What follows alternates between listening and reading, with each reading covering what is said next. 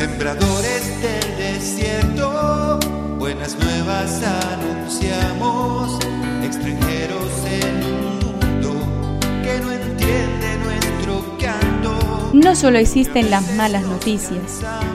Te invitamos a escuchar esta buena noticia que Jesús, que quiere renovar al hombre, hoy tiene para nosotros. Que me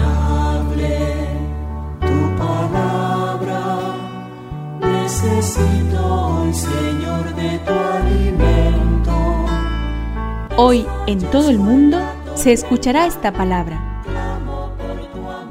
Mateo 5 del 17 al 19.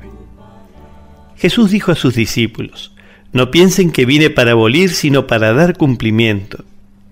Les aseguro que no desaparecerá ni una i ni una coma de la ley antes que desaparezcan el cielo y la tierra, hasta que todo se realice.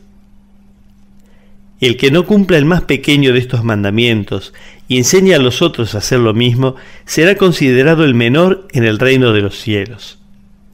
En cambio, el que los cumpla y enseñe será considerado grande en el reino de los cielos.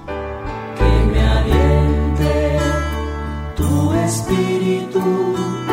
Necesito que me llenes de valor. Tan libre ante la ley, Jesús aparece en este pasaje muy preocupado por su enseñanza, pero por una enseñanza adecuada.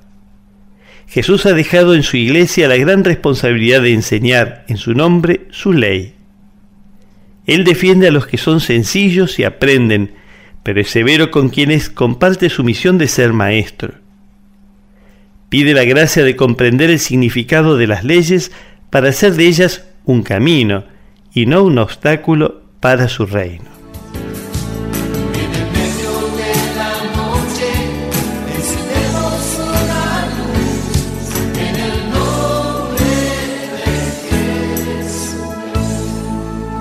Es una contribución de la parroquia catedral para este tiempo en que Dios quiera renovar a su pueblo.